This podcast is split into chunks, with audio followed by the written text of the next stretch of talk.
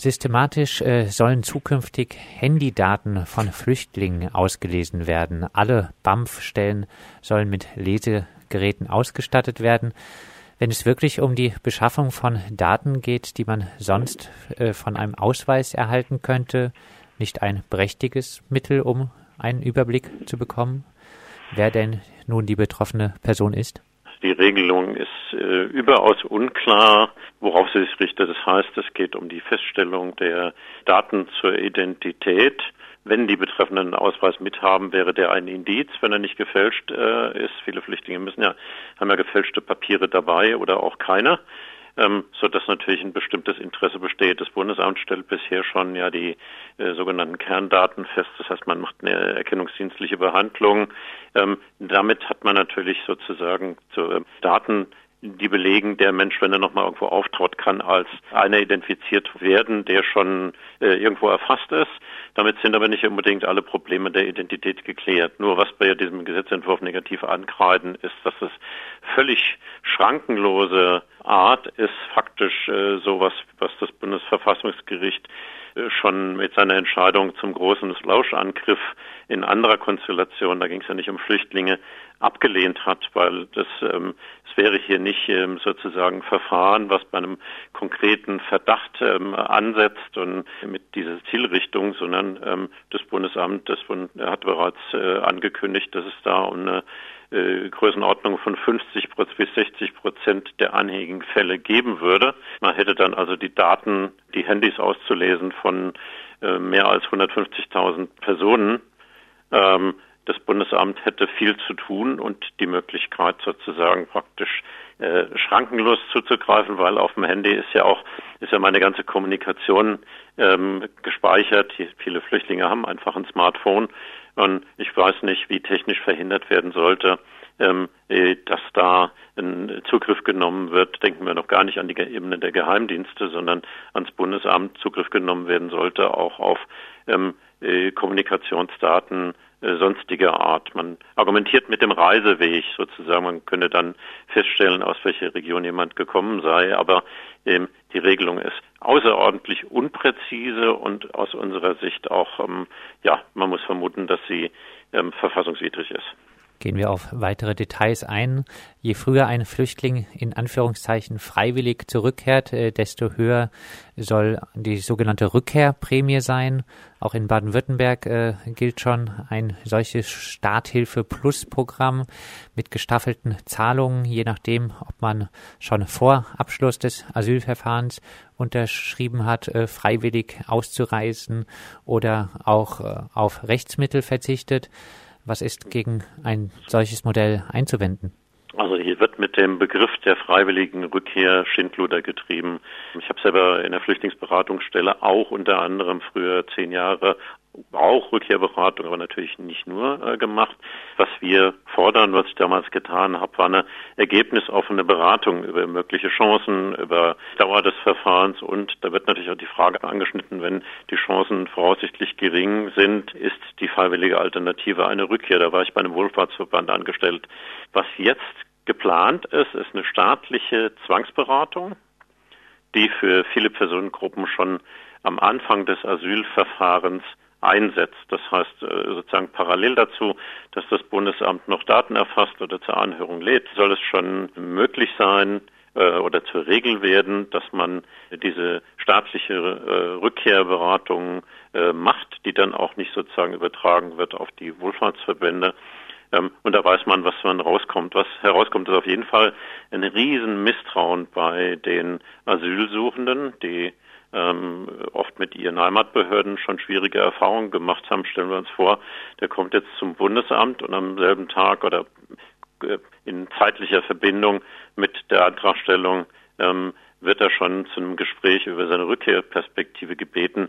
Wie würden wir uns fühlen? Wir würden das Gefühl haben, die sind schon dabei, eigentlich davon auszugehen, ich werde abgeschoben.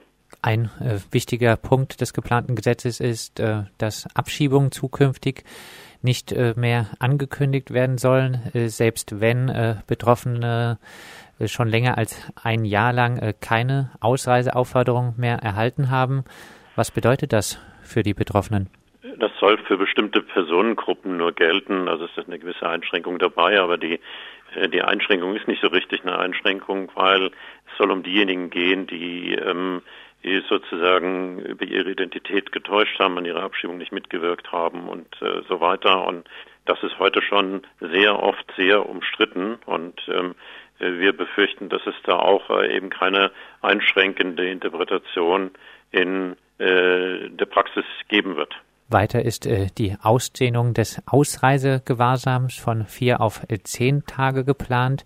Ist hier wirklich zukünftig mit einer massenhaften Inhaftierung von Schutzsuchenden zu rechnen? Also ich sage mal, es gehört zu den Bereichen, wo auch auf Vorrat ähm, gearbeitet wird. In den Gesetzespaketen der letzten Jahre hat man ja immer mehr Instrumente reingeschrieben, äh, die nicht alle umgesetzt sind, aber so Zug um Zug wird eins ums andere aus dem äh, Arsenal geholt, ohne dass die Wirkungsweise der vorangegangenen Gesetzesänderungen überhaupt mal ähm, äh, bewertet wird. Also wir haben zu diesem Ausreisegewahrsam äh, zunächst mal die Anmerkung, äh, trotz dieses Begriffes handelt es sich um Freiheitsentziehung de facto um Haft.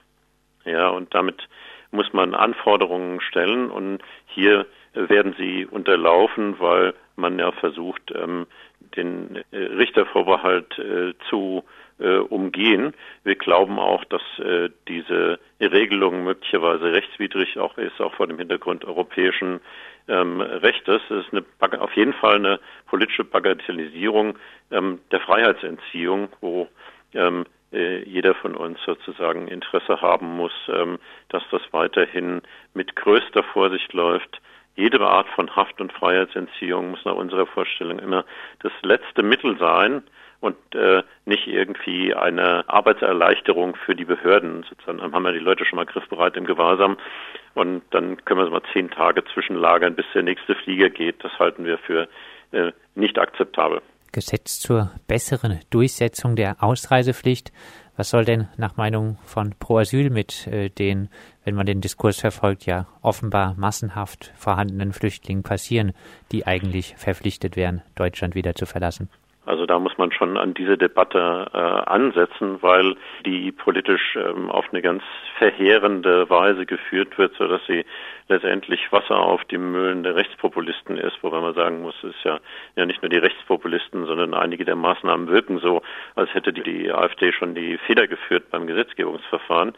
Ähm, also man muss denn, glaube ich, der Öffentlichkeit geduldig klar machen, dass ähm, ein, ab, die Ablehnung eines Asylantrages in vielen Fällen aus den verschiedensten Gründen nicht die Verpflichtung zur Rückkehr oder die Abschiebung zur Folge hat. Wir haben einen Großteil der Menschen, die im Asylverfahren in den letzten Jahren abgelehnt worden sind, hat aus verschiedensten Gründen inzwischen ein Aufenthaltsrecht, ein Drittel ein befristetes Aufenthaltsrecht, sogar die Hälfte dieser Menschen ein unbefristetes Aufenthaltsrecht. Und dieses Faktum muss man erstmal äh, zur Kenntnis nehmen. Evaluierung, es hat vieles überhaupt nichts damit zu tun, dass Abschiebungen in der Vergangenheit nicht konsequent genug umgesetzt worden sind. Da gibt es ganz andere ähm, Gründe, sonst hätten wir ja die ganze Debatte der letzten zehn, zwölf Jahre über das Schicksal der Leute, die viele Jahre nur mit einer Duldung hier rumlaufen, nicht führen müssen. Also die, die Zahlen, die da in den Raum gestellt werden, ähm,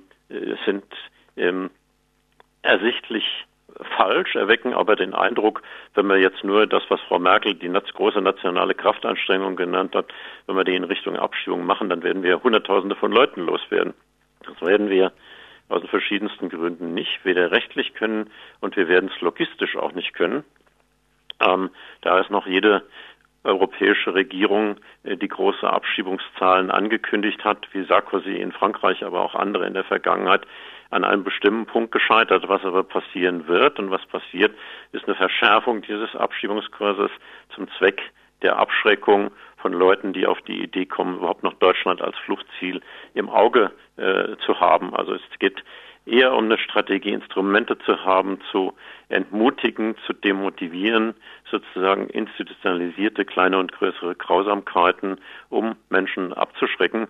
Sie werden bei denen, die im Inland befinden und zum Teil großenteils auch einen Aufenthaltsstatus haben, eben nicht in dem Maße wirken, wie man das der Öffentlichkeit suggeriert. Aber die Politik lässt sich hier treiben, auch von Medien, die sozusagen alle paar Monate das Thema wieder auf die Tagesordnung setzen und sozusagen Abschiebungsranglisten veröffentlichen mit äh, Bundesländern, die man für Weicheier hält und andere, die äh, richtig konsequent sind. Und in diesem Diskurs muss man, den, den kann man selbst, wenn ich jetzt die Perspektive der Regierungskoalition einnehme, den äh, kann man nicht gewinnen, indem man dann sagt, ja, ja, wir brauchen noch ein paar Instrumente mehr und die verabschieden wir jetzt, sondern man muss geduldig erklären, dass eben nicht jede Ablehnung im Asylverfahren zu einer Ausreise führt. Irgendwelche Hoffnung, dass das Gesetz äh, so nicht verabschiedet wird? Mittlerweile wird ja schon auf Ärzte massiven Druck ausgeübt, wenn sie vorhandene Krankheiten als Abschiebehindernisse stark machen, wie jetzt Ja, das war ja schon der Trend im Asylpaket 2. Da gibt es ja nur noch eine, eine neue Umdrehung. Wir stellen fest, schon seit dem Asylpaket 2, dass die ähm, ärztlichen Atteste im Vorfeld von Abschiebungen vom Tisch gewischt werden. Jetzt möchte man gern ähm, mehr ähm, die Institution äh, stärken. Wir nennen sie Fachärzte für Abschiebungen, also teilweise Bedienstete in Gesundheitsämtern, aber auch eingeschaltete Honorarärzte nutzen, ähm, weil die sind pflegeleicht, die ähm, was die Behörde möchte. Und äh, wir erleben zunehmend, dass auch qualifizierte ärztliche Atteste, die im in kurzer Zeit oft auch von Ärzten gar nicht beizubringen sind, übrigens äh, viel Kosten, auch wenn man es denn macht, dass die äh, nicht anerkannt äh, werden. Also die Idee mit einer posttraumatischen Belastungsstörung ähm, sozusagen zumindest vorläufig für die Behandlung bleiben zu können, wird ganz rigide und immer mehr in Frage gestellt, war aber schon Bestandteil des vorangegangenen Gesetzespakets. Hoffnung, äh, dass das äh, Gesetz verhindert werden kann? Ich bin pessimistisch. Die Regierungskoalition hat sich ähm, da ziemlich festgelegt. Bei einigen äh, Sachfragen gibt es ja einen Dissens, aber bei, äh, bei dieser nicht. Ich denke, man wird die ein oder anderen Bedenken in der parlamentarischen Anhörung vielleicht doch nochmal zur Kenntnis nehmen, sich mit den Fragen möglicher Verfassungswidrigkeit und der Verstöße gegen das Europarecht befassen müssen. Aber ich glaube, in diese Richtung will man gehen. Ich hatte ja gesagt, die Grundüberzeugung ähm, äh, ist die bedrohliche Wirkung dieses Gesetzes, die abschreckende Wirkung. Und wir sind leider wieder in der Phase, die wir längere Zeit nicht hatten, nämlich dass man den Aufenthalt von Asylsuchenden hier mit allen Mitteln so ungemütlich, sag ich mal, flapsig ausgestalten will, dass möglichst viele vielleicht auch in diese angebotene Freiwilligkeit, die wir für eine erzwungene Form von Freiwilligkeit halten, hineingedrängt werden und sich vielleicht der Abschiebung durch die Entscheidung für die Rückkehr entziehen.